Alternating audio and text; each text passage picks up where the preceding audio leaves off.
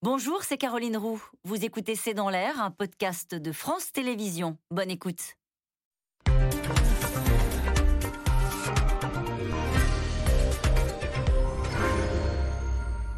Bonsoir à tous et bienvenue dans C'est dans l'air. Nous vivons le début d'une vague Omicron. Cette fois, plus de doute, à en croire le porte-parole du gouvernement. La France, comme d'autres pays, est confrontée à une double vague de Covid. Delta, encore, dont les effets se font sentir à l'hôpital. Plus de 3000 personnes en soins critiques. Les hôpitaux de Marseille en particulier appellent à l'aide. Et Omicron, 20% des nouvelles contaminations. Le cap des 100 000 contaminations par jour devrait être atteint avant la fin de l'année. C'est deux fois plus que la moyenne de ces derniers jours. Au-delà de ces chiffres, l'actualité du jour, c'est une nouvelle phase dans la vaccination. Les enfants, 5-11 ans. Autre réponse au Covid, le développement du télétravail. Objectif 3 à 4 jours par semaine à la rentrée. C'est 2 à 3 actuellement. Et puis le pass vaccinal va rapidement remplacer le pass sanitaire dès janvier. C'est l'objectif en tout cas. Le gouvernement et le Parlement vont travailler pendant les vacances. Quoi d'autre? Eh bien, le gouvernement n'exclut rien. Déferlant Omicron, rien n'est exclu. C'est le titre de notre émission ce soir. J'attends vos questions. SMS, Internet et réseaux sociaux. Cinq invités pour y répondre. Nicolas Béraud, vous êtes journaliste au Parisien, vous avez un compte Twitter à suivre pour avoir les chiffres de l'épidémie et la mise en perspective. Et puis vous avez euh, publié sur le site de votre journal cet article aujourd'hui, Omicron moins sévère point d'interrogation, données encourageantes en Afrique du Sud et au Royaume-Uni. Sophie Orange, vous êtes rédactrice en chef à RTL et vous suivez tout particulièrement la crise sanitaire. Patrick Peloux, médecin urgentiste au SAMU de Paris, président de l'AMUS, Association des médecins urgentistes de France. Neila Latrousse, journaliste politique à France Info. On vous retrouve tous les matins dans le brief politique. Et puis en duplex de Genève, le professeur Antoine Flao, épidémiologiste. Vous dirigez l'Institut de santé globale de l'Université de Genève. Et votre livre Covid, le bal masqué est publié chez Duno. Allez, trois touches sombres et tout de même deux touches claires pour dessiner le tableau à trois jours de Noël. D'abord, professeur Flao, on est bien face à deux vagues. Une vague hospitalière de Delta et la vague Omicron qui galope, si j'ose dire. Oui, vous avez raison de dire cela. Euh, la, vague Delta est d'ailleurs en train de, régresser. Euh, l'idée qu'il y avait un pic euh, autour du 15 décembre n'était pas fausse. on voit très bien, par exemple sur les données de l'Île-de-France, on voit très bien régresser la vague Delta. Malheureusement, on vient se brancher dessus un petit peu sur le modèle des Danois, une vague de, de, contamination pour le moment Omicron qui est tout à fait préoccupante. Et sur un degré d'inquiétude de 1 à 10, vous êtes où? Moi, je suis assez inquiet, mais parce que je suis un épidémiologiste. Hein. On est là pour anticiper, on n'est pas là pour prédire vraiment. Mais disons qu'on n'est pas capable de prédire à très long terme, donc tout peut arriver. Euh, je pense qu'il faut anticiper qu'une vague comme ça euh, pourrait tout à fait euh, venir à nouveau saturer les hôpitaux et, donc euh, il va falloir s'y prendre et comme sa transmissibilité est extrêmement élevée, il va falloir agir tôt. On a vu les, les Néerlandais, peut-être c'est un des exemples où ils agissent préventivement, ils, n'attendent pas d'être au bord de la saturation de leurs hôpitaux pour euh, agir parce qu'ils savent bien que si le nombre de cas doit doubler toutes les, tous les deux ou trois jours, lorsqu'ils prendront des décisions, s'ils les prennent trop tard, il y aura encore euh, voilà une vague immense qui viendra euh, déferler euh, dans les quelques jours qui suivront la prise de décision, parce que les décisions, comme on le sait, n'ont pas un effet immédiat sur l'épidémie. Sur des Irlandais qui sont passés au confinement. Alors l'hôpital, c'est la deuxième touche. Patrick Pelou, l'hôpital de Marseille, on a entendu la PHM ce matin appeler le privé, les étudiants à l'aide. On manque de bras. Il y a des plans blancs un peu partout. Vous, vous voyez quoi de votre poste? On voit, euh, comme vient de dire le professeur Flao fort justement, on voit les conséquences de ce qu'on appelle la cinquième vague, c'est-à-dire les conséquences du variant Delta, avec euh, la saturation des lits de réanimation qui ont fait qu'on a dû fermer et reporter des activités avec les plans blancs, parce qu'on reporte des activités parce qu'il a fallu prendre en charge, et je le redis, 80% des malades graves du Covid sont des gens qui ne sont pas vaccinés. Donc ça, c'est à la fois une mauvaise nouvelle, et je suis triste pour ces gens qui n'ont pas voulu se faire vacciner et qui sont malades graves et qu'on prend quand même en charge. Mais je suis aussi triste pour les autres malades qui sont vaccinés pour d'autres maladies, dont on est obligé de reporter la prise en charge parce qu'il faut prendre les autres malades. Donc du coup, ce qui se passe à Marseille, c'est en gros ce qui risque de se passer selon ce qui se passe avec Omicron dans les prochains jours. C'est-à-dire si on a une saturation euh, des hôpitaux, oui, on va devoir faire ce qu'on avait fait les fois précédentes mais j'y reviendrai sans doute au cours du débat. En sachant que la différence, c'est que les transferts entre hôpitaux ne sont pas possibles. C'est impossible. C'est impossible parce qu'il est partout. Et en effet, ce qu'on constate là, c'est qu'il est en train de se répandre de manière fulgurante dans le pays. Et ce qui est intéressant, c'est que pour l'instant, ça ne bouge pas. C'était les chiffres que je regardais avant de rentrer sur votre plateau. Ça ne bouge pas sur les, malades graves qui sont pris en charge. On reste avec quelque chose. Donc, il faut croiser les doigts. 3000, ça bouge. Ouais, faut croiser les, faut croiser les doigts. Et, et ça, c'est plutôt. On reste humble, on ne dit pas de bêtises, on reste humble, mais pour l'instant, c'est plutôt bon signe quant à la virulence d'Omicron. Les chiffres, Nicolas Béraud. D'abord à propos de l'hôpital, euh, donc 3000 patients en soins critiques. Euh, la capacité théorique, évidemment, euh, on l'élargit si besoin, c'est 5000. Hein. On, est à peu près à 3000 sur une capacité théorique globale, ça dépend des hôpitaux, de 5000. Hein. C'est ça le. Sûr, et on peut monter plus haut si nécessaire, mais on sait que dans ce cas-là, ça entraîne des déprogrammations qui rappellent évidemment des mauvais souvenirs. Il y a déjà des médecins qui disent y être confrontés, donc le but c'est de les éviter au maximum. Ce que disait le docteur Pelou, effectivement, sur la virulence, c'est la grande question, parce que ce variant, il a été il a été identifié il y a moins d'un mois. Donc c'est déjà incroyable en moins d'un mois d'avoir autant de données du monde entier. Les scientifiques ont beaucoup travaillé. Euh, il y avait une grande question, c'était, on a vu qu'il se propageait beaucoup. Ça, c'est incontestable. On a vu dans les données que les vaccins étaient moins efficaces, en tout cas avec deux doses. C'est aussi incontestable. La question, c'est sa sévérité. Est-ce qu'il entraîne plus ou moins ou autant de formes graves? On a constaté des choses en Afrique du Sud, on commence à constater des choses dans des pays plus proches de nous en Europe, comme le Danemark et le Royaume-Uni. Il semblerait, mais il faut être très prudent, que d'après les différentes données, euh, le risque d'avoir euh, une forme grave, donc d'être hospitalisé, notamment lorsqu'on est infecté par Omicron, soit un peu moins élevé que lorsqu'on est infecté par Delta. Cela étant dit... Plus contagieux, moins vicieux, avec toutes les réserves... Euh, voilà. C'est possible. Ce qui est un scénario qui était jugé possible par des chercheurs déjà il y a quelques semaines. Une fois qu'on a dit ça, il y a deux limites. La première, on ne sait pas encore précisément si c'est confirmé qu'il est moins virulent. Pourquoi? C'est est-ce que intrinsèquement, de par ses caractéristiques, quand on l'attrape, on risque moins d'avoir une forme grave Ou est-ce que c'est parce qu'il y a l'immunité de la population, soit par les vaccins, soit par l'infection, qui est tellement forte que ça joue Et juste une deuxième chose qui est importante, il, y a une courbe, il y a une courbe sur l'Afrique du Sud. Est-ce que la vague Omicron est plus courte. Je pense que c'est ce que il y a ça aussi. Il y a ça aussi. Elle semble euh, Première donnée, hein, on le répète. Elle semble aller plus vite et être plus courte, mais monter très haut. Et la deuxième chose, juste pour compléter, c'est que même s'il est un peu moins virulent, s'il est très contagieux et qu'il entraîne beaucoup de cas positifs, même s'il est moins virulent, il y aura quand même beaucoup de formes graves. Euh, Sophie Orange, encore les chiffres euh, risquent de passer le cap des 100 000 contaminations jour euh, d'ici à la fin de l'année. 107 000 aujourd'hui au Royaume-Uni, 100 000 en France. depuis qu'on calcule précisément, ce serait du jamais vu. Ce serait du jamais vu. Chiffre donné ce matin par le ministre de la Santé. Euh, voilà, c'est, on n'a pas de, aucune certitude. En fait, la seule certitude qu'on ait, c'est que ce chiffre euh, n'a jamais été atteint parce qu'on ne connaît pas ce qui se passait en mars, avril, mai, juin 2020 parce qu'à l'époque, on ne testait pas. Donc c'est sûr que là, on explose euh, l'incidence. On n'a jamais été aussi haut. chez les enfants, on n'a jamais été aussi haut. Là, on atteint des, on atteint des sommets, évidemment. D'où l'inquiétude. Et c'est vrai que les, la semaine, dix jours à venir seront assez décisifs parce qu'on aura un peu plus de ce qui est frappant sur Omicron aussi, c'est qu'il arrive partout très vite. Euh, le Delta a mis 4, 5, 6 mois avant d'arriver vraiment en France. Fulgurant à alors qu'on trouvait le fulgurant. Donc là, je ne sais pas ce comme objectif ce qu'on peut trouver au-delà de fulgurant. Alors que là, Omicron, il est arrivé presque partout en même temps à 2-3 semaines d'écart en Europe. Donc ça aussi, c'est assez frappant. Et ça permet d'avoir des données quand même assez rapides aussi. Alors la double vague, l'hôpital et troisième touche sombre, Neila Latrousse, ou en tout cas qui donne un sentiment d'urgence, c'est l'accélération du calendrier politique. Oui, effectivement, ce qui est incroyable dans, la séquence qui, vient de se passer, euh, c'est Jean Castex qui a annoncé euh, vendredi, hein, il y a encore il y a juste quelques jours, on a l'impression que c'est passé il y a un mois déjà, le doublement euh, des heures supplémentaires pour les euh, soignants euh, qui, acceptaient eh bien, tout simplement de, faire un peu plus d'heures, qui annonçaient que le pass sanitaire allait se transformer en pass vaccinal. C'était juste vendredi, on a l'impression que c'est une séquence qui est complètement passée. Entre-temps, en moins d'une semaine, ça s'est totalement bousculé. Deux prises de parole cette semaine d'Olivier Véran. Euh, je parle sous le contrôle de mes collègues qui, qui, suivent plus particulièrement la santé, mais je crois que c'est assez inédit que le ministre de la Santé fasse deux matinales la même semaine pour expliquer comment passer les fêtes de Noël, pour expliquer le cap de la politique sanitaire, pour euh, éventuellement préciser un certain nombre de décisions. Hier, on est un ou deux Gabriel Attal par jour. Hein. Hier, le porte-parole du gouvernement, qui effectivement prend la parole deux fois aujourd'hui après le Conseil des ministres pour là encore préciser des points. C'est-à-dire que on n'est pas dans une répétition dans l'exercice classique de la communication où on répète le même message jusqu'à ce qu'il soit entendu. Il y a à chaque fois un nouveau message. Peut-être le pass en entreprise, finalement pas le pass en entreprise. Le pass vaccinal, peut-être pour début janvier, finalement pour fin décembre.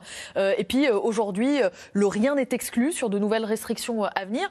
Donc on voit qu'effectivement, on n'est plus dans une crise qui est gérée de conseil de défense en conseil de défense, on est dans du heure par heure, euh, voire dans la demi-heure par demi-heure. Les choses peuvent changer effectivement très vite en quelques heures à peine. Alors, mes touches claires, Nicolas Béraud, vous en avez euh, dévoilé une, c'est Omicron qui peut-être, selon les, selon les études, serait euh, moins, moins dangereux que, que redouté. L'autre touche claire, professeur Flao, un peu d'histoire. Il y a un an, jour pour jour, l'Agence européenne du médicament autorisait l'utilisation du vaccin Pfizer. Un an de vaccination. Euh, certes, la situation est sérieuse, mais on a l'arme pour y répondre. Joe Biden le dit lui-même, no panique. Oui, euh, on a des vaccins qui sont d'une très grande efficacité. Euh, certes, ils ne sont pas à 100% efficaces, mais on a sauvé un très grand nombre de vies avec ces vaccins. On, peut voir d'ailleurs euh, des pays qui étaient peu vaccinés, par exemple d'Europe centrale, d'Europe de l'Est, euh, et qui ont eu de plein fouet, plutôt que nous d'ailleurs, la vague Delta, ont énormément, ont payé un tribut extrêmement lourd en termes de mortalité et en termes aussi de saturation de leurs hôpitaux, chose que nous n'avons pas connue avec ni, ni cet été pendant la première vague Delta, ni dans cette deuxième vague Delta, même si les hôpitaux sont, sont lourdement chargés en ce moment il n'y a pas cette hécatombe que l'on aurait eu euh, sans les, vaccins. Donc les vaccins sont très utiles. La seule chose, c'est que l'on voit que euh, le vaccin avec deux doses euh, n'est pas en mesure d'arrêter cette vague. Il n'avait pas été très efficace pour arrêter la vague Delta et il le sera encore moins pour arrêter une vague Omicron. En revanche, euh, comme l'a souligné euh, Nicolas Béraud, euh, les, statistiques que l'on voit tant en Afrique du Sud que au Royaume-Uni nous laissent penser quand même que sur les formes sévères, sur les hospitalisations, le vaccin à deux doses garde, semble garder une efficacité. Donc ça, ça reste à confirmer, mais si c'est le cas, avec trois doses, ce sera encore mieux, encore plus élevé comme efficacité, mais c'est évidemment très très appréciable. C'est un nombre de vies incalculable que l'on est en train de sauver grâce à ces vaccins. Voilà pour les touches sombres et les touches claires. Et donc, l'une des actualités importantes du jour, un an après le début de cette campagne de vaccination, les enfants, nouvelle étape aujourd'hui, les enfants 5-11 ans, ce qui fait 5 millions de personnes supplémentaires éligibles. Et on le disait, pour le pass vaccinal, le gouvernement veut aller très vite. Juliette Perrault et Constant Meyer.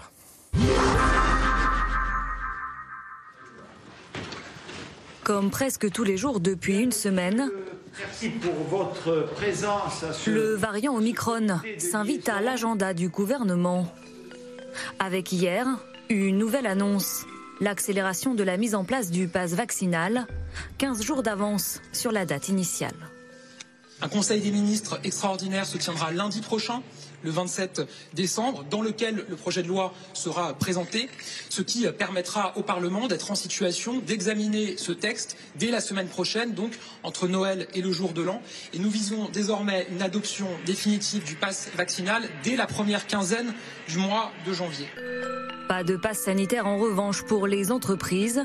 Impossible pour l'instant de trouver un consensus sur le sujet. Au cœur des préoccupations, la hausse du nombre de nouvelles contaminations, près de 73 000 ces dernières 24 heures, dont 20% attribués à Omicron. Un variant bien plus contagieux que Delta ou la souche initiale, et qui pourrait donc devenir très rapidement dominant dans le pays. Mathématiques, selon le ministre de la Santé Olivier Véran. Si c'est 20% des cas aujourd'hui à l'échelle du pays, ça veut dire que c'était environ 10% il y a deux jours, 5% il y a quatre jours, ce qui correspond au début de la montée de la vague au Micron. Ce qui veut dire que dans deux jours, on sera déjà à 35-40, et donc dans quatre ou cinq jours, c'est-à-dire juste après Noël, il devrait être, selon toute vraisemblance, majoritaire dans notre pays. Alors, face à cette croissance exponentielle, faut-il rétablir des jauges Un couvre-feu Voire un confinement? Interrogé à ce sujet cet après-midi, le porte-parole du gouvernement semble l'exclure, pour l'instant.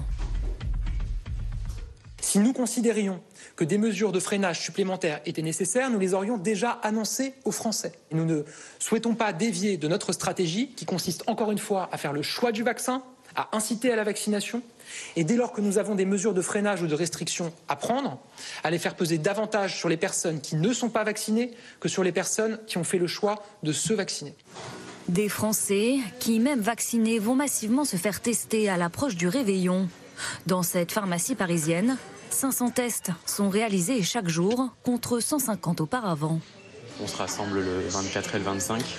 Donc par précaution, je préfère avant faire le test pour être sûr que tout, tout aille bien. Je vais me retrouver avec des personnes vulnérables.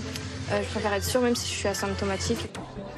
La prudence, c'est aussi la consigne des soignants qui craignent un afflux de patients après les fêtes de fin d'année. Si on a prévu de danser à 25 dans une pièce, ça c'est complètement débile, quoi. Mais c'est vraiment débile. Donc euh, c'est la, part des choses que l'on peut se dire. Si c'est euh, retrouver avec quelques-uns de ses plus proches parents ou ses deux meilleurs amis parce que ça fait du bien d'être ensemble, ça, ça va très bien. Avec, dans le même temps, toujours le même objectif, vacciner encore et encore, y compris depuis ce matin, les enfants de 5 à 11 ans. Une vaccination sur la base du volontariat. Encore faut-il convaincre les parents, plutôt réticents. Est-ce que justement on, ne les prive pas justement de construire leur système immunitaire euh, en vue de, de, tout ce qui, de tout ce qui arrive, les variants, tout ça? Euh, Est-ce que, enfin, même dans leur développement tout court, on n'en sait rien, il n'y a pas de recul, donc c'est compliqué de faire vacciner son enfant. Oui. Ma fille de 7 ans, je refuserais de la faire vacciner. Voilà, c'est un choix personnel. Et c'est surtout un choix parce que euh, les enfants sont vaccinés, eux ne craignent absolument rien et d'ailleurs euh, c'est prouvé. Et si on vaccine les enfants, c'est pour protéger euh, les adultes qui eux refusent de se faire vacciner. Alors ça c'est totalement impensable pour moi. Selon un sondage ELAB publié la semaine dernière, près de 70% des parents d'enfants âgés de 5 à 11 ans seraient aujourd'hui opposés à leur vaccination. Et on va faire justice à l'argument de, ce que vient de dire cette dame. D'abord, l'aspect scientifique au fond, Sophie Orange, ce que disent la Haute Autorité de Santé et, et tous les autres, bénéfice-risque euh, en termes de vaccination des enfants, il n'y a pas de doute. Voilà, pendant quelques mois, on disait non, la vaccination des enfants, c'est en fait pour protéger les adultes. Là, aujourd'hui, maintenant, les autorités nous disent, les avis scientifiques que nous avons depuis, euh, pas plus tard que ce matin, 8h30, oui. disent qu'il y a un bénéfice aussi individuel pour l'enfant. Ça veut dire quoi? Ça veut dire qu'en étant vacciné, l'enfant évite le Covid il évite des Covid longs. Et puis on sait aussi qu'à l'hôpital aujourd'hui, 8 enfants sur 10 hospitalisés n'ont pas de comorbidité, c'est-à-dire qu'ils n'ont pas euh, par ailleurs d'autres maladies graves qui les fragiliseraient. Donc le premier point, oui, la vaccination protège individuellement l'enfant. Et ensuite, effectivement, ce bénéfice collectif de moins de classes fermées, de moins de contamination à la maison, moins de contamination des, des, des grands-parents éventuellement. Donc voilà, la, la, vaccination des enfants est lancée. Alors attention, euh, tous les centres, 1500 centres, ne sont, pas, euh, ne sont pas équipés pour accueillir ouais. les enfants. Il y en a Allez, 200. L'objectif, c'est 350 d'ici la fin de l'année sur les 1500 centres qui accueillent tous les adultes. Voilà, donc ça va démarrer doucement. Aujourd'hui, voilà, il y a eu les premiers rendez-vous qui peuvent être pris. Euh, ça va monter en charge. Et peut-être aussi un dernier élément sur la vaccination des enfants en ville. Donc ça veut dire le, chez le médecin. Euh, le pédiatre, médecin généraliste pédiatre, ou l'infirmière sur prescription médicale. Mais ce ne seront pas pour le moment, en tout cas, les sages-femmes, les kinés, les pharmaciens, comme c'est le cas pour les adultes. C'est pour le moment pour maintenir cette relation de confiance pour les parents qui ont l'habitude de voir un médecin, un généraliste ou éventuellement une infirmière. Vous nous avez fait l'encadré pratique, c'est parfait. Le, le nota bene, c'est un tiers de dose, hein, c'est ça Un tiers de dose, un flacon euh, avec un couvercle orange. Voilà. Ça, ça n'intéresse pas les parents, mais c'est quand même être sûr que voilà, de ne pas confondre. Et, et deux doses, euh, voilà, pour, euh, pour les 5-11 ans. Et pas obligatoire et accord d'un seul parent. Exactement, avec un, un, un, questionnaire, un, questionnaire, aussi comme pour les adultes. Et puis sur le site du ministère de la Santé, sur santé.fr, on peut aller voir en mettant son département, sa ville, si on a un centre près de chez soi, un peu plus loin de chez soi, si on est vraiment très pressé pour se faire vacciner. Et puis il y aura aussi sur le ministère de la Santé un petit, euh, petit explicatif euh, adapté aux enfants, avec euh, des mots simples pour que les enfants comprennent ce qu'est ce vaccin. Enfants hospitalisés, il y en a beaucoup, alors numériquement et puis en proportion de, de des, des, malades. Numéro. Nicolas Béran Aujourd'hui, il y a à peu près 150 enfants de moins de 10 ans hospitalisés. C'est un niveau qu'on n'avait jamais atteint pour le passé, mais bien sûr, les enfants restent très peu à risque de forme grave par rapport aux adultes, quel que soit le variant. Euh, mais toujours est-il que, euh, comme disait ce matin Olivier Véran, bah, quand on a, euh, nous, quand on est parents, qu'on a un enfant qui est hospitalisé, et eh bah, c'est cette, cette, statistique de dire que les enfants ne sont pas à risque de forme grave, on l'oublie un peu parce qu'on est directement confronté. C'est pour ça que la Haute Autorité de Santé, effectivement, elle n'est pas la seule instance, mais considère qu'il y a aussi un bénéfice-risque sur le plan individuel pour les enfants. Et en termes d'effets indésirables, bah, là, on a maintenant du recul avec les États-Unis, 6 millions d'enfants vaccinés depuis un mois et demi, et on voit qu'il n'y a pas d'effets indésirables. 14 Moi, j'avais même 7 millions d'injections, 14 myocardites. Voilà, il n'y a pas de signal particulier. Euh, on a longtemps dit, euh, professeur Flao, que la vaccination des enfants, c'était pour éviter que le, virus ne circule, en gros pour protéger les autres. Et je soumettrai la question à Patrick Pelou. Euh, vous n'avez pas de doute sur l'intérêt de cette vaccination et l'importance de protéger les enfants oui, je pense que Sophie Orange l'a très bien dit. Euh, il y, a des enfants euh, aujourd'hui en réanimation. 80% euh, des enfants qui sont à l'hôpital n'ont pas de comorbidité. il faut vraiment répéter cela. C'est-à-dire que ça n'est pas. c'est un peu la roulette russe, y compris chez l'enfant, cette maladie. C'est une sale maladie, c'est un sale virus. Il peut vraiment vous coller à l'hôpital. Et, et je pense qu'on a l'énorme avantage d'avoir un vaccin qui est extrêmement efficace chez l'enfant, qui est très sûr, puisqu'il a été administré a plus de 5 millions de petits Américains sans nouveaux problèmes, sans que euh, apparaissent de nouveaux problèmes. Donc c'est vraiment euh, une perte de chance que de ne pas faire profiter ces enfants aujourd'hui de cette vaccination. Par ailleurs, je voudrais juste quand même faire remarquer que on vaccine contre la rubéole les garçons et les filles en France, et c'est même obligatoire. Or, il faut juste se rappeler que ça n'a aucun bénéfice individuel pour les petits garçons d'être vaccinés contre la rubéole. C'est juste parce que si leurs filles ne sont, si les filles pardon, ne sont pas vaccinées, si leur future conjointe n'est pas vaccinée, alors on veut qu'ils ne transmettent pas la rubéole euh, lors d'une grossesse de leur future conjointe. C'est donc vraiment un bénéfice complètement collectif et altruiste qui ne choque personne, qui n'a jamais mis quelqu'un dans la rue, qui n'a jamais fait que personne euh, sur un radiotrottoir a dit ah ben moi je vaccinerai pas mon petit garçon contre la rubéole parce que ça ne lui apportera aucun bénéfice et puis que les petites filles elles ont qu'à se faire vacciner. Donc vous voyez, on a euh, curieusement vis-à-vis vis à vis de la Covid de drôles de réactions parce que la vaccination altruiste, elle est aussi très claire pour euh, les enfants avec le Covid. Euh, L'Europe a, fait des simulations et a montré que ça permettrait, en vaccinant en France les petits-enfants de 5 à 11 ans, on réduirait la transmissibilité du virus de 15%, c'est-à-dire autant que les masques finalement. C'est un apport aussi important que lorsque nous portons tous des masques dans la collectivité. Ça vaut le coup quand même aussi. Il y a donc aussi un bénéfice individuel, euh, un bénéfice indirect, en plus du bénéfice individuel direct. Et Patrick Pelou, ce que disait la, dame dans le reportage et que euh, nous demande Christian dans le Nord, est-ce qu'on ne fait pas peser sur nos enfants le poids des adultes qui ne veulent pas se faire vacciner? On a déjà répondu en, partie, mais c'est important d'aborder ça. C'est important parce que euh, euh, ce, poids se ressent sur l'hôpital.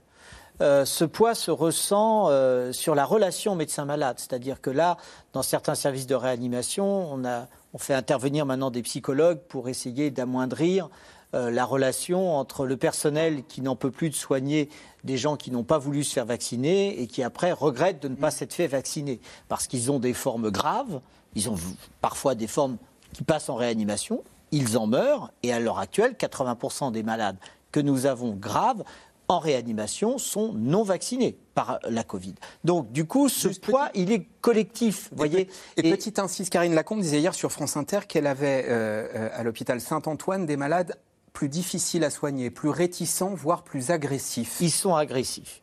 Je, je ne comprends pas pourquoi ils sont agressifs, puisqu'on est là pour les soigner. Donc, d'un coup, ils nous en veulent. Mais on n'y est pour rien, puisqu'ils n'ont pas voulu être vaccinés et qu'ils sont malades. Bon. Donc ça, c'est vraiment... On sent l'agacement des hospitaliers et, des patients. Et des patients. Et donc, il va falloir un moment se calmer. On est là pour soigner tout le monde. C'est ce qu'on dit. C'est ce que je vous dis là. On soigne tout le monde. On prend en charge tout le monde. Et on se retourne vers le politique pour qu'il prenne des décisions. Et ces décisions pour qu'on puisse soigner tout le monde. Le problème qu'on a, et par rapport à ce que disait euh, fort justement euh, le professeur Flau à l'instant, c'est que par rapport à l'année dernière, nous n'avions pas le vaccin. Donc là, on a le vaccin. On a cette chance incroyable d'être un pays riche, d'être un pays où le vaccin est gratuit, où les tests sont gratuits, et on a, oui, 5 millions de personnes qui renaquent. Est-ce qu'on va paralyser le pays parce qu'il y a 5 millions de personnes qui refusent? La réponse, elle est non.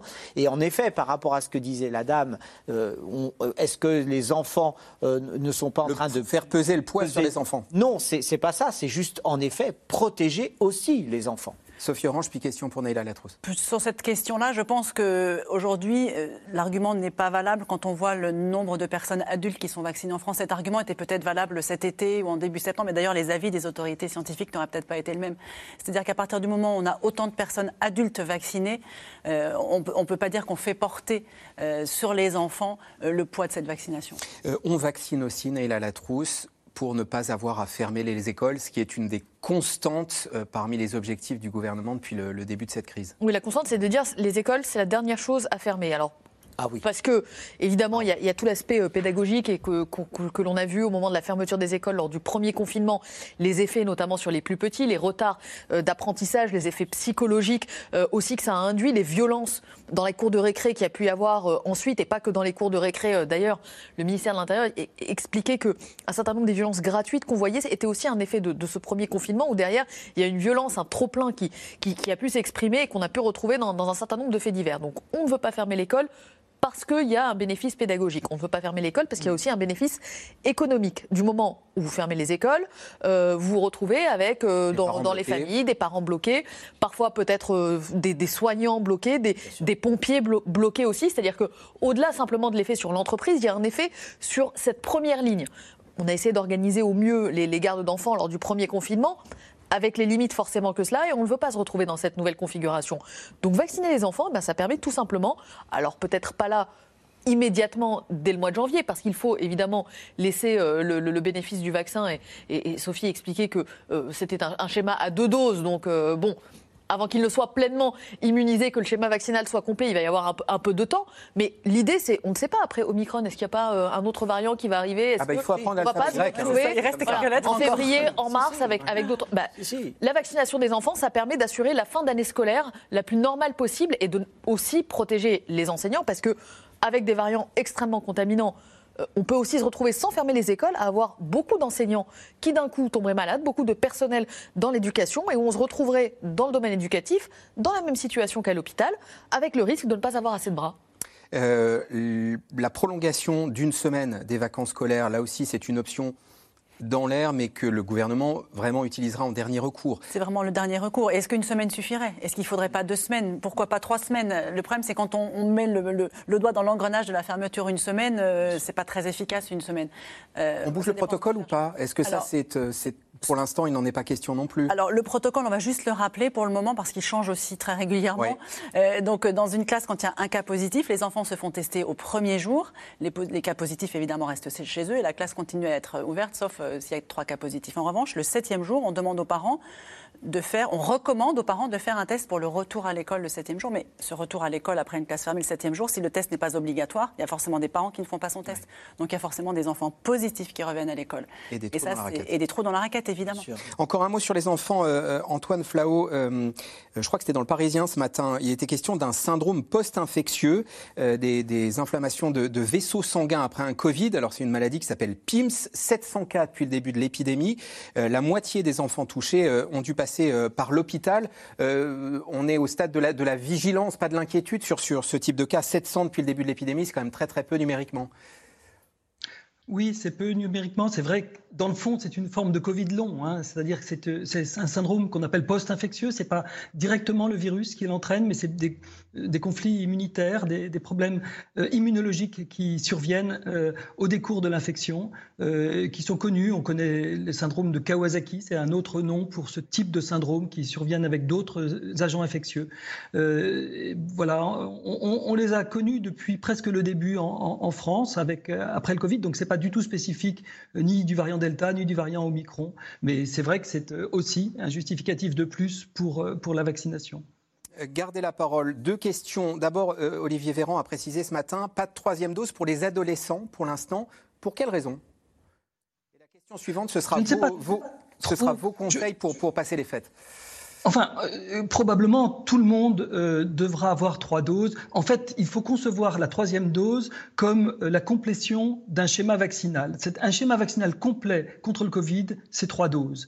la troisième dose, elle, apporte beaucoup, on le voit, elle apporte beaucoup en termes de, protection. Elle restaure la, protection au niveau de ce qu'on avait vu au tout début du vaccin. Donc, les trois doses euh, très rapidement, ils seront euh, probablement euh, valables pour tout le monde. Maintenant, je pense que, que, les autorités de santé prennent un tout petit peu de temps et de recul pour voir ce que font les uns, les autres dans les différents pays.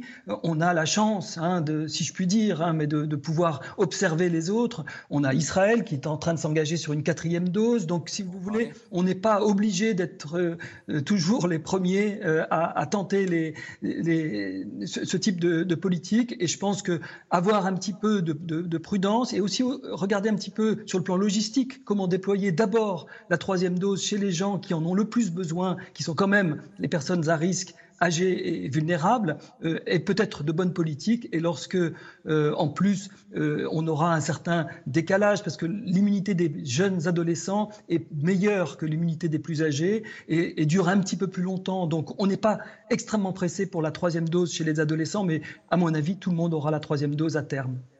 Patrick Pelou, comment on est à trois jours de Noël? Qu'est-ce qu'on fait? On se fait tester, même si vacciné, même si asymptomatique, et même si ça commence à être galère de trouver des tests? D'abord, on prépare la fête. D'accord? On prépare à bien manger et bien boire. On achète les cadeaux. Et on achète les gâteaux. D'accord? Et on fait plein de cadeaux. D'accord. C'est la fête de l'amour. D'accord? Donc ça, quand vous êtes heureux. C'est le petit 1. Non, non, c'est le petit 1, mais quand vous êtes heureux et que vous êtes euh, riche en amour de la famille, etc., déjà vous soignez mieux, déjà d'emblée, premièrement. Deuxièmement, on a entendu Martin Hirsch dire devant Neila Latrousse ce matin, c'est débile de se, de se réunir à 25. On, on, non, ça, ça évidemment. Alors, c'est toujours pareil. Non, parce que si vous avez un château, vous pouvez être à 25, d'accord Avec Chacun dans une pièce Chacun dans une pièce. Bon. bon. évidemment, si vous êtes à 25 dans 20 mètres carrés, c'est impossible. Bon, donc d'un coup, il faut savoir nuancer. Moi, je ne suis pas aussi euh, radical que Martin Hirsch, parce que l'année dernière, euh, ça s'est pas si mal passé que ça. On n'a pas eu de vague après que, certains avaient euh, promis. Il n'y a pas eu de vague. Les gens, les gens, vous savez, les gens, les, Françaises et les Français, ils comprennent bien. Euh, ils savent faire. Bon, je le vois dans mon entourage. Les gens, ils ont prévu des petites jauges, si on appelle ça une jauge, mais quelques personnes à table il y a les tests, donc beaucoup de gens vont se faire tester, donc il va y avoir un embouteillage sur les tests. Mais vous, vous dites quoi? Faites-vous tester, même bah, si vous êtes vacciné, même si, vous, êtes, vacciné, si vous n'avez pas été, non, mais si vous avez pas été cas contact connu, si vous n'avez pas été alerté par la sécurité sociale grâce à la et superbe application euh, tous anti-Covid qui marche très bien et tout, il n'y a pas de raison de vous tester, surtout si vous êtes vacciné. Vous, vous aérez la pièce toutes les heures, d'accord Et puis, euh, vous avez les gestes euh, barrières. Aération, gestes barrières. Le gel hydroalcoolique à l'entrée, etc.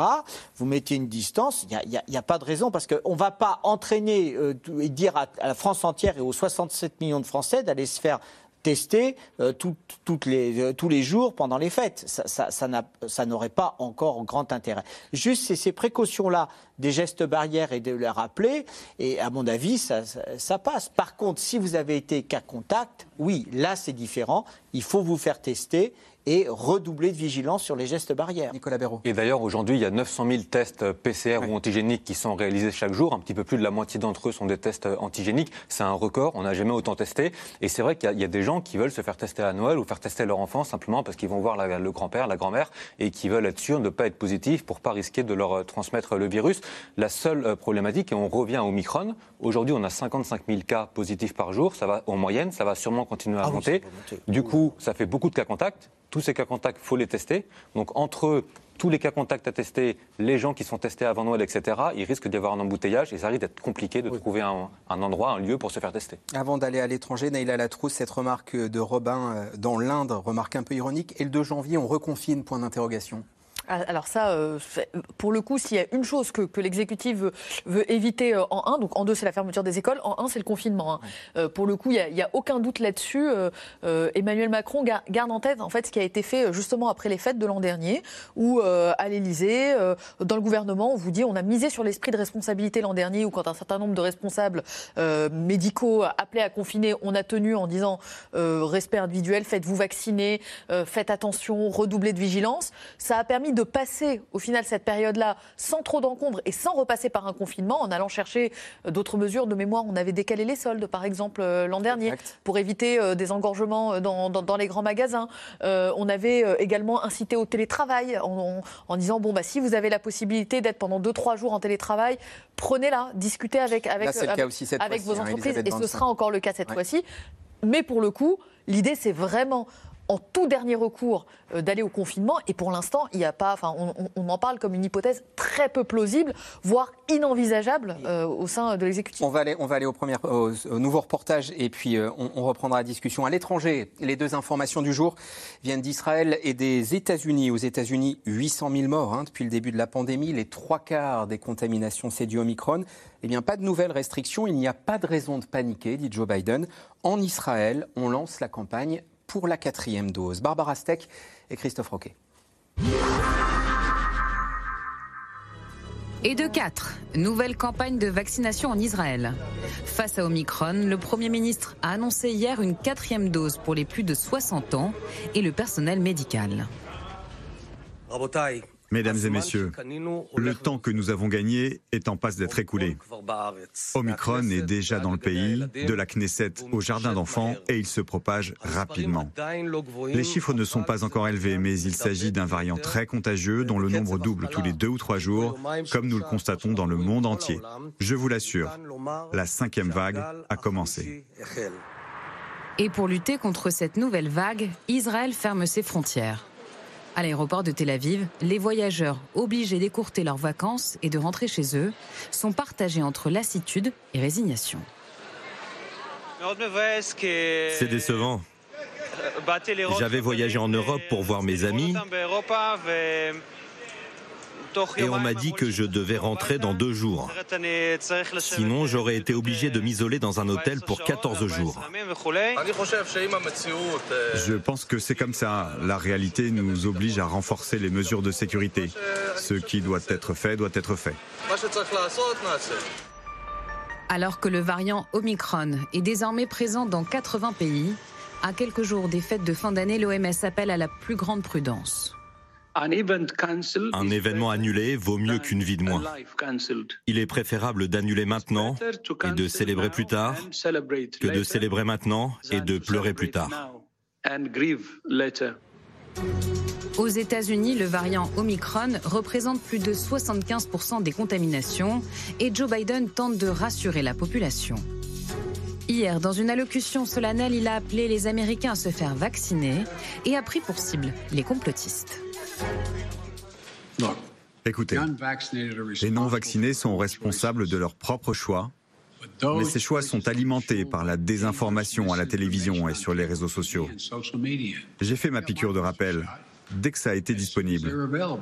Et l'autre jour, l'ancien président Trump a annoncé qu'il avait reçu sa dose de rappel. C'est l'une des rares choses sur lesquelles nous sommes d'accord. Une référence à Donald Trump surprenante tant les deux hommes s'opposent, mais politiquement habiles, les antivax étant plus nombreux dans les rangs des Trumpistes républicains. À ce stade, pas de fermeture d'école, 500 millions d'autotests gratuits bientôt disponibles. Pour le patron de la Maison Blanche, le pays est bien mieux préparé à la situation qu'en mars 2020.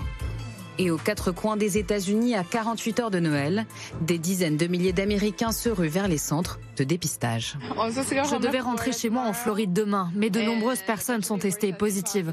Je travaille dans une salle de sport, certaines portent des masques, d'autres non. On verra. Ma mère sera en tout cas très déçue. Eh bien, si je suis positive, je n'irai pas voir ma famille. Mais je ne pense pas que je le sois. Les personnes avec qui j'étais ont toutes été testées négatives. Je suis complètement vaccinée et j'ai eu ma dose de rappel. Mais je veux être responsable. Un espoir pourtant face à cette nouvelle vague brutale. Selon une étude sud-africaine, le risque d'hospitalisation et de formes graves serait moins élevé en cas d'infection par le variant Omicron comparé au Delta. Antoine Flau, vers une quatrième dose en Israël pour l'instant pour les personnes fragiles. Euh, ce que je retiens aussi, c'est quatrième dose, quatre mois après euh, la troisième, ce qui semble court. Ça veut dire que l'effet booster retombe vite? Alors, c'est beaucoup trop tôt pour le savoir, mais euh, la chance que l'on a, c'est que Israël nous montre toujours un peu le chemin. Euh, peut-être, parfois, il nous montrera que ce n'est pas la peine de, s'y engager, mais au moins, on aura dans une population entière euh, les résultats de leur quatrième dose.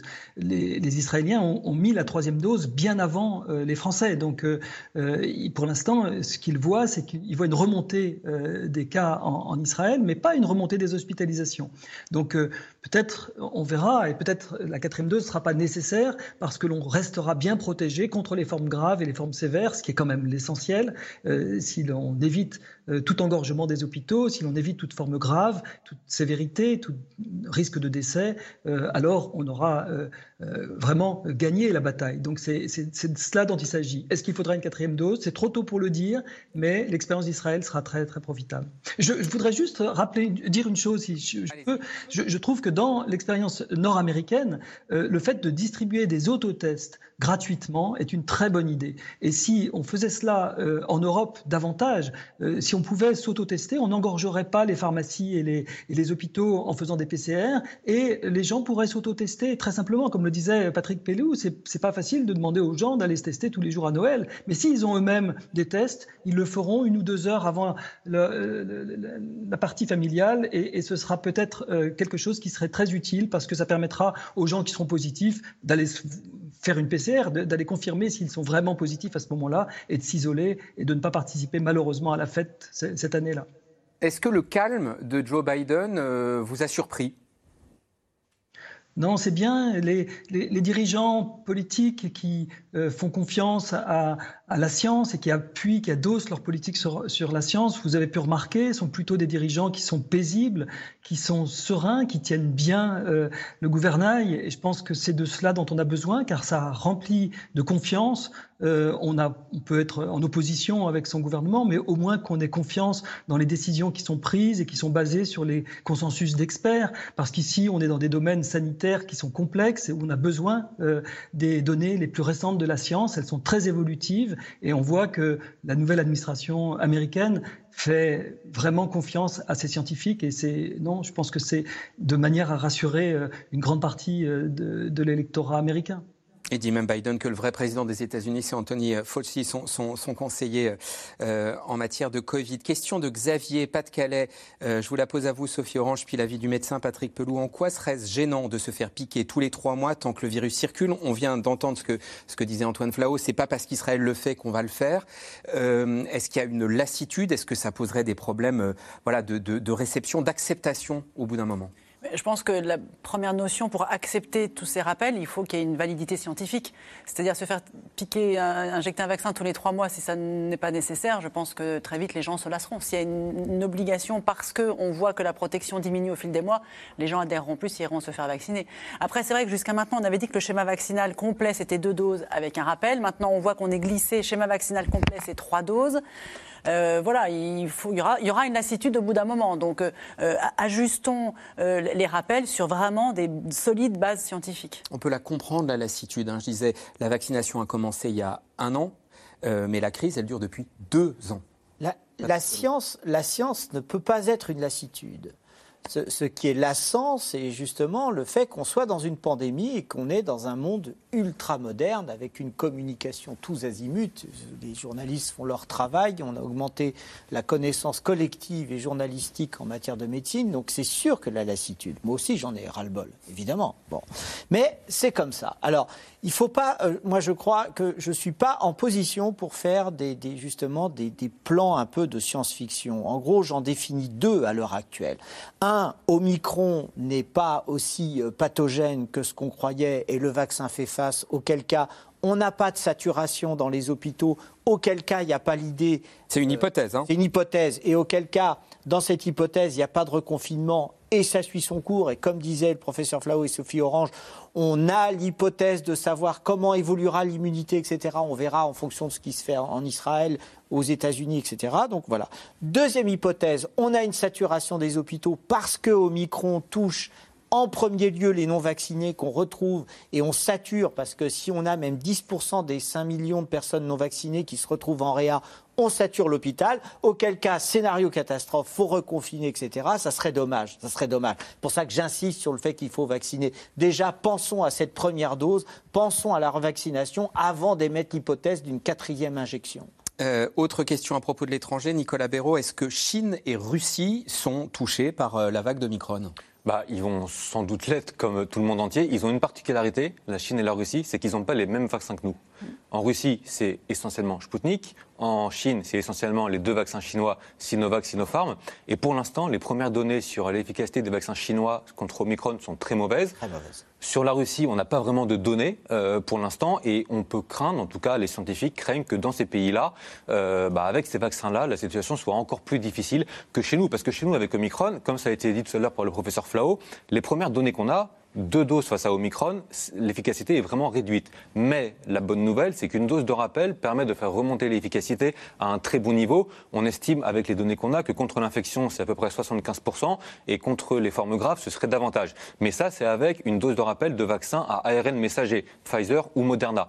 Avec d'autres vaccins, on a très peu de données, et c'est pour ça que dans ces pays-là, lorsque Omicron euh, sera devenu dominant, ce qui sans doute arrivera, comme ça va être le cas dans les prochains jours en France et en Europe, euh, situation pourrait être plus compliquée. Et juste, si je me permets de compléter un tout petit mot sur la quatrième dose, dans son dernier avis, le Conseil scientifique, euh, lui, il estime que si des doses de rappel, donc euh, quatrième, voire cinquième, sont nécessaires euh, à terme, il pense que ce, que ce sera uniquement pour les personnes âgées ou fragiles et pas pour toute la population. Et en Israël, pour l'instant, il commence, on l'a dit, pour les, par les 60 ans et plus, par les soignants, par les personnes immunodéprimées. Pour l'instant, là-bas, les experts en, charge de la stratégie de vaccination disent qu'il n'y a pas lieu scientifiquement de faire une quatrième dose pour tous. On verra comment ça se passe. Euh, Neila Latrousse, avant de parler euh, d'économie avec le prochain reportage, euh, juste puisqu'on vient de passer à l'étranger, la France, au fond, est dans une position, disons, médiane. On a la Grande-Bretagne qui est relativement ouverte, même si ça s'est un peu resserré. Les Pays-Bas qui confinent. Et en France, on essaye de trouver une position médiane avec une quasi-obligation vaccinale. C'est pas obligatoire, mais la, pression est vécue comme une forme d'obligation vaccinale. Oui, Patrick Coulot disait qu'on a tous amélioré nos connaissances médicales. On a tous amélioré aussi euh, nos connaissances, ou en tout cas notre semblant de connaissances, ou notre semblant de, maîtriser les politiques de santé publique. Et donc, effectivement, enfin, c'est aussi l'un des écueils euh, auxquels fait face le gouvernement, c'est qu'on compare les politiques de santé publique. Alors, avec euh, la Grande-Bretagne et les États-Unis, avec les limites aussi que cela peut avoir, effectivement, ce sont des pays plus ouverts, mais ce sont des pays qui n'ont pas le même système de santé que le nôtre, qui n'ont pas la même couverture médicale. C'est-à-dire que le principe de responsabilité individuelle, vous prenez un risque, vous le payez plein pot, si vous me permettez de parler de manière un peu triviale, il est beaucoup plus poussé. C'est inenvisageable en France. C'est le problème éthique que soulevait Patrick Pelou. Vous ne pouvez pas dire à, une personne qui a fait le choix de ne pas être vaccinée, eh ben, écoute, euh, c'est ta responsabilité, je ne te soigne pas, je vais aller euh, soigner quelqu'un d'autre. C'est impossible. Donc, en termes, enfin, la, limite en fait de la comparaison à l'international, elle est là. Ensuite, vous avez tout simplement des, gouvernements qui ne font pas les, mêmes choix, et c'est aussi euh, leur liberté, on va dire, en tant que gouvernant. Le Portugal beaucoup plus vacciné que la France, 89% de couverture euh, vaccinale sur, sur des schémas complets, fait un choix. Euh, on va dire, un principe de, le principe de précaution il est, beaucoup plus poussé. Dès le 25 novembre, on annonce qu'à la rentrée, il y aura une semaine de télétravail obligatoire, une semaine de fermeture des écoles pour être capable de tracer, entre guillemets, euh, les contaminations après un brassage de population, après les fêtes. C'est pas le choix de la France où Emmanuel Macron fait un autre choix qui est de dire, bon, on n'est pas trop mal couvert, on est en train de lancer la troisième dose, on va miser sur le fait que les uns et les autres seront responsables pendant ces fêtes armés de, ce vaccin euh, qui, c'est-à-dire que sans le vaccin l'année dernière, la responsabilité individuelle avait fonctionné. On se dit qu'avec le vaccin, en tout cas à l'Élysée, ça peut fonctionner davantage. Et, troisième écueil, si je puis me permettre, pour Emmanuel Macron, c'est qu'on arrive à la présidentielle et que donc de fait, la pression politique de la part des oppositions est aussi beaucoup plus forte sur les deux aspects précédents, c'est-à-dire qu'on va aller comparer ce qui se passe à l'étranger, on va dire qu'il n'y a pas assez de visibilité. Et effectivement, en période épidémique, donner un cap sur cinq mois, six mois, un an, on le voit, c'est compliqué. Et en période de présidentielle, ça peut jouer au détriment du sortant, donc d'Emmanuel Macron. Sophie Orange, j'ai vu votre petit signe. Je vous donne la parole après, le reportage. Euh, on, aura encore le temps de, prolonger. Parmi les métiers qui souffrent tout particulièrement euh, de cette fin d'année sous Covid, il y a les traiteurs. Ceux qui organisent des réceptions ont perdu 70% de leur chiffre d'affaires en décembre. Illustration à Chaville, en région parisienne, avec Laszlo, Gelabert, Stéphane Lopez et Benoît Thibault. Chez ce traiteur de région parisienne, l'ambiance est plutôt morose. En temps normal, pendant les fêtes de fin d'année, c'est le coup de feu pour préparer des cocktails et des buffets réservés par les entreprises. Mais ce jour-là, une seule commande, un plateau de fruits frais. Et c'est bien ce qui agace le responsable, Christophe Dehé. C'est pour quelle heure ça Cet après-midi. Cet après-midi À quelle heure ça part 16h Ok. Alors, depuis 2-3 semaines, on tourne à une moyenne d'environ euh, une cinquantaine de repas. Habituellement, à cette période-là, on est à 250, 300. Et ça, c'est jamais vu Ah non, c'est du jamais vu. D'une façon très anecdotique, hein, euh, septembre, octobre sont les deux meilleurs mois de la vie de l'entreprise depuis 20 ans. Et novembre, décembre vont être les deux mois les pires. En septembre, la demande explose. Christophe D embauche 6 salariés, investit 40 000 euros dans du matériel flambant neuf. Mais début décembre, le gouvernement demande d'éviter les rassemblements. Par précaution, les entreprises annulent leurs événements. En quelques jours, Christophe D et son épouse voient leur carnet de commandes se vider et celui des annulations se remplir. Vous avez là, regardez. Qu'est-ce que c'est ça? Voilà, c'est le classeur des annulations des commandes. Donc il y a quoi dedans Des annulations quand? Toutes les annulations der- euh, dernières euh, sur, les prévis- sur la prévision de, euh, de décembre, janvier. 100 000 euros perdus en une semaine, 20% de leur chiffre d'affaires sur l'année. Un coup dur pour cette PME familiale, créée il y a 19 ans. Vous voyez, ce matin, on a eu deux annulations. Une qui est arrivée à 23h hier soir et une qui est arrivée ce matin. Des clients qu'on connaît très bien, avec qui on travaille depuis 20 ans. C'est compliqué de leur dire je vais vous faire payer la totalité. Non. Mais nous, on a la marchandise et on a le personnel qu'on a fait venir ce jour-là qui s'est levé et qui, à qui on n'a plus de travail à donner. En attendant, ils essayent de s'arranger comme ils peuvent avec leurs fournisseurs. Christophe, essaye de voir si on peut annuler l'arrivée du champagne. Parce que là, on ne pourra pas. euh, Là, ça va nous coûter trop Ça cher. Si on, va, on va avoir ce stock de champagne qui va nous rester. Des traiteurs aux agences d'événementiel, la reprise épidémique paralyse tout un secteur, déjà éprouvé par de longs mois d'inactivité. Stanislas Surin dirige cette société de 200 salariés spécialisés dans des prestations techniques. Vous la connaissez ou pas la console? Celle-là, euh, pas du C'est la première fois que vous la sortez? Tout. Celle-là, oui. Cérémonie de vœux, arbre de Noël, spectacle, la période des fêtes est censée être la plus mouvementée de l'année. Mais cette fois, l'immense entrepôt de 18 000 mètres carrés semble endormi. Aujourd'hui, vous avez des caisses de transport dans lesquelles il y a du matériel de son, de lumière, euh, d'électricité et de vidéo. Ce matériel, il est en- malheureusement, il est en train de mourir sur les étagères, car aujourd'hui, notre activité est à l'arrêt. Et là, il y a, euh, c'est le calme plat. Sur les 1500 événements prévus en décembre, 800 ont été annulés. Même scénario pour janvier et février. Les pertes financières sont colossales. On peut l'estimer à peu près à 6-7 millions d'euros. Voilà. Donc c'est énorme. Euh, pour nous, euh, au-delà de- du chiffre d'affaires, c'est des opérations qui ne se referont pas. Donc c'est du chiffre d'affaires qui est perdu. C'est clair que quand on fait une fête de Noël euh, pour, les- pour une fête de fin d'année, on ne va pas la faire à Pâques. Aux conséquences économiques s'ajoute la lassitude des employés. Thomas Constantien devrait être en train de travailler sur un projet, mais celui-ci a été annulé. C'est quand ta première date en janvier? C'est quand? Ah, la prochaine date en janvier, ça va pas être tout de suite, ça va être fin janvier, je pense. Oula. Son quotidien se résume à nettoyer le matériel ou entretenir les projecteurs. Pas de quoi illuminer ces longues journées. Qu'est-ce qui manque le, le terrain, euh, l'activité, euh, gérer le personnel, euh, gérer les, les livraisons, euh, et puis installer le matériel, quoi. euh, travailler, euh, travailler, travailler. Il y a cette frustration de voir que les événements s'annulent, malgré qu'on a les compétences, les talents qui sont là, on a le matériel disponible et on a euh, tout le protocole sanitaire que l'on maîtrise parfaitement. Promesse du gouvernement, à partir de 50% du chiffre d'affaires perdu en décembre, les coûts fixes seront pris en charge. Un coup de pouce pour ces professionnels. Mais eux n'ont qu'un seul vœu, travailler de nouveau normalement.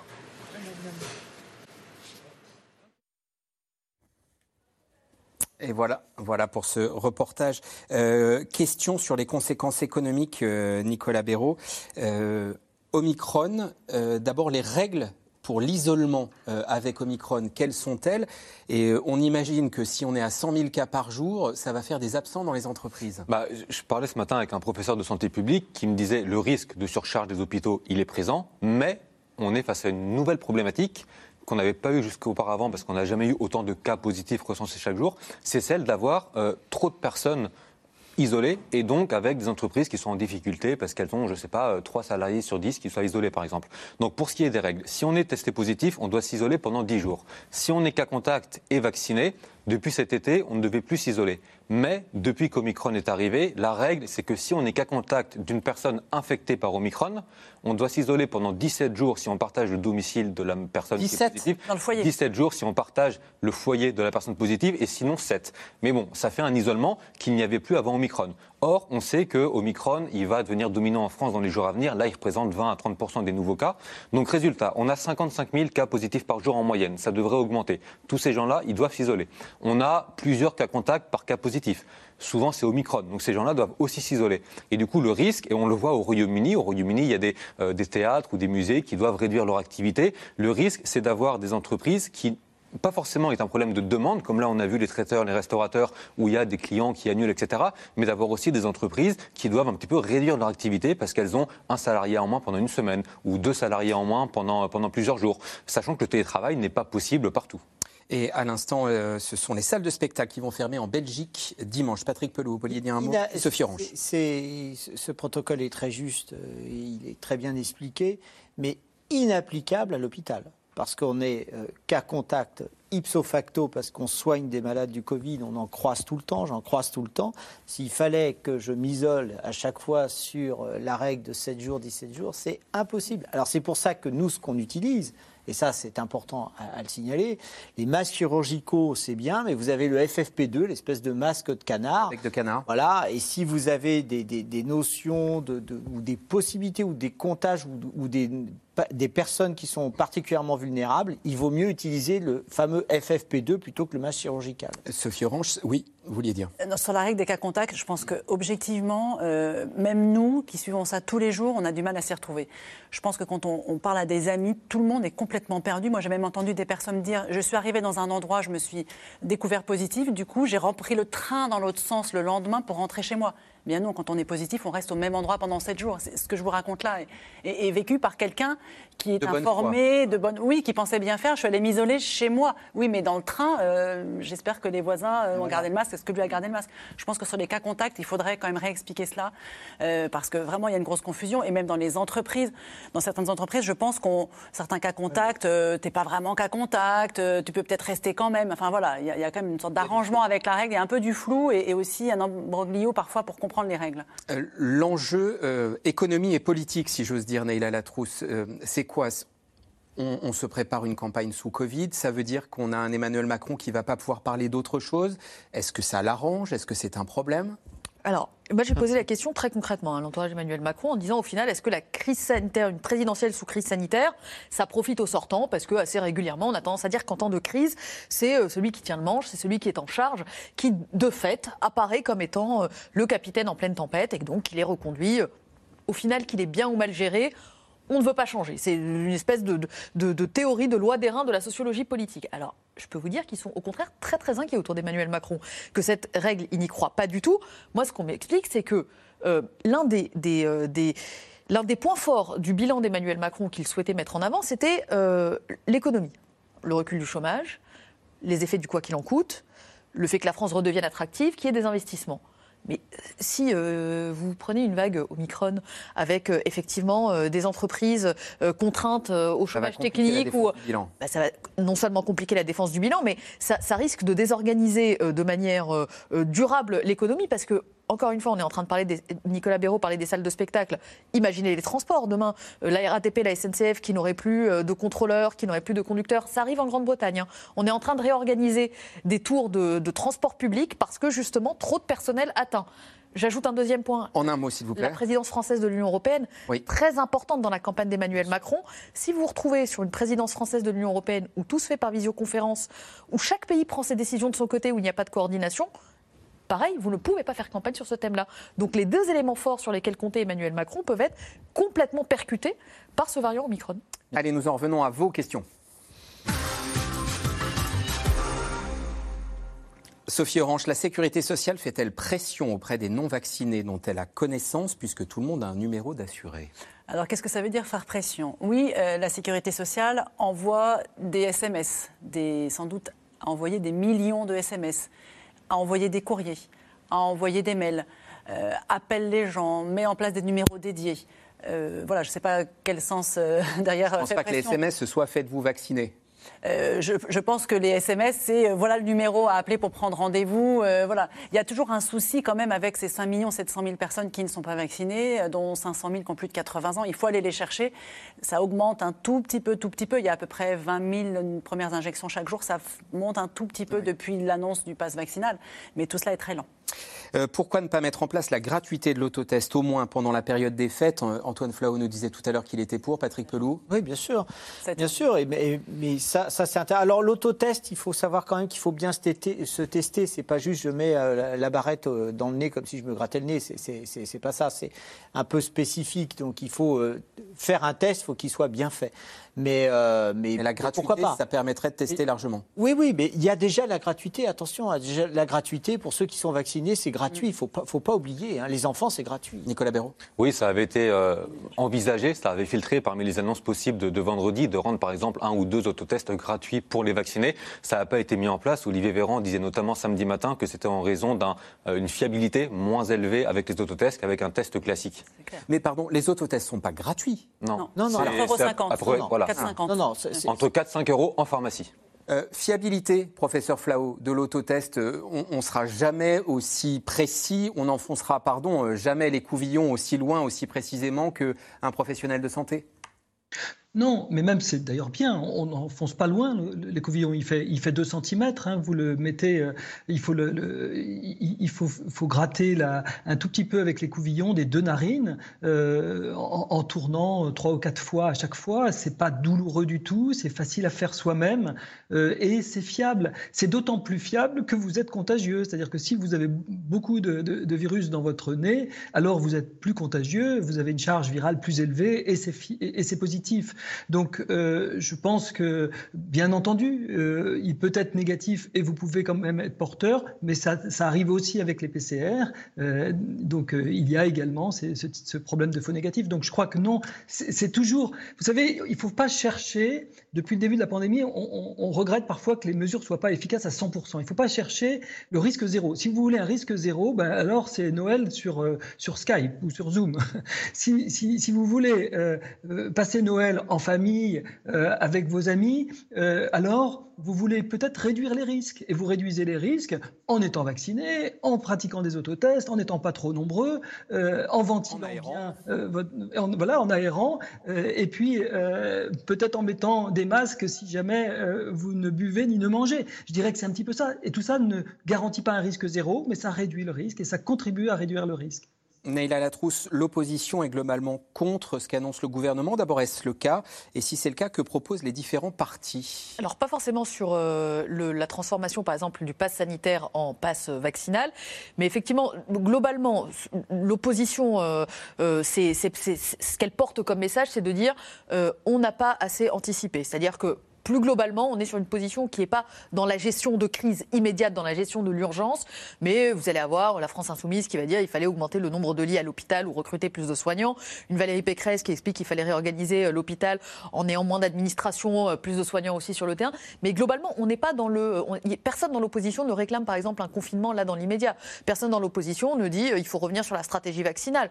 Vous avez ici ou là effectivement des, velléités de, de, rendre plus de tests gratuits, de dire bon bah on a peut-être de trop miser sur la vaccination et pas assez sur le test, le contact tracing, etc mais globalement, en fait, ça, se joue vraiment sur des, sur des curseurs. Hein. Ça ne se joue pas sur la, la, philosophie globale de santé publique. Et quand je vous disais qu'on passait une partie de nos vacances de Noël avec Gabriel Attal, il vient de dire que l'élection présidentielle aurait bien lieu euh, comme prévu. Euh, combien de temps faut-il pour adapter un vaccin à ARN messager à un nouveau variant? Qu'est-ce qu'on peut en dire pour l'instant? Il faut plusieurs mois. Euh, Pfizer et Moderna, dès les premiers jours après l'identification de ce variant Omicron fin novembre, ils ont dit qu'ils travaillaient sur un, sur un nouveau vaccin qui serait adapté à Omicron. Pour l'instant, il faut quand même bien dire on n'est pas certain. L'Agence européenne des médicaments l'a dit cette semaine. Anthony Fauci, le conseiller de Joe Biden, y a dit il y a quelques semaines. On n'est pas certain qu'un nouveau vaccin spécifique à Omicron sera nécessaire lorsqu'il sera mis au point, sans doute au début du printemps. Peut-être que les rappels des vaccins qu'on connaît, qui marchent bien, Pfizer, Moderna, euh, suffiront. On peut rappeler que quand on parle de 80-90% d'efficacité contre les formes graves, par exemple, oui, c'est un peu moins que les 95% ou les 98% qu'on aurait pu espérer sans Omicron. Mais le critère de l'OMS, par exemple, pour approuver un vaccin, c'est 50%. On oublie que 90%, c'est déjà extrêmement bon. Donc qu'est-ce qu'il faudra, si jamais ce 90% se confirme, avoir un rappel d'un nouveau vaccin spécifique sur ce variant? On ne sait pas encore, d'autant qu'il peut toujours y avoir de nouveaux variants. Et dans ce cas-là, on fait quoi À voir? Sophie Orange-Chacan, l'antiviral efficace et peu coûteux, nous demande euh, Vincent dans les Hauts-de-Seine? Ah, la recherche, paradoxalement, on pourrait dire, est, allée un petit peu moins vite. Il y a des médicaments qui arrivent sur le marché, qui sont finalement décevants. Mm. Donc très clairement, cette partie-là euh, de, la lutte contre l'épidémie est, sans doute faible, et en tout cas euh, est décevante par rapport à, tous les investissements, toutes les recherches qui ont été lancées. La pilule Pfizer vient d'être euh, acceptée aux États-Unis. Ça fait partie des, informations de cette fin d'après-midi. professeur Flao, question d'Abdel Laïd. Dans le Oise, peut-on encore parler d'immunité collective dans la mesure où plus de 80% de la population est vaccinée et que les contaminations perdurent.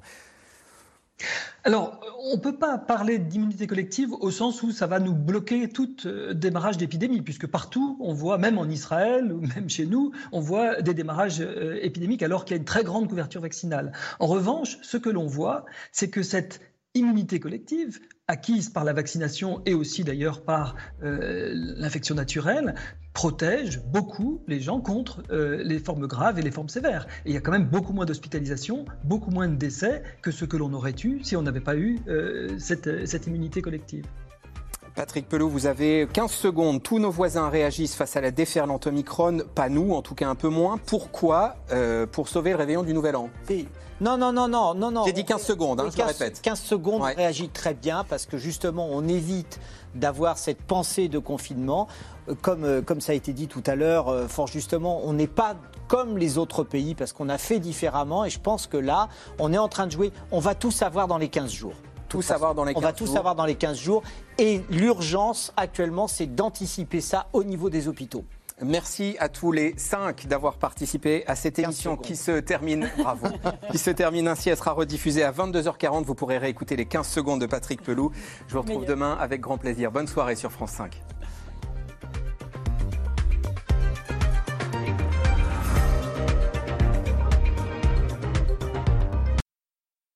C'était C'est dans l'air, un podcast de France Télévisions. Alors s'il vous a plu, n'hésitez pas à vous abonner. Vous pouvez également retrouver les replays de C'est dans l'air en vidéo sur France.tv.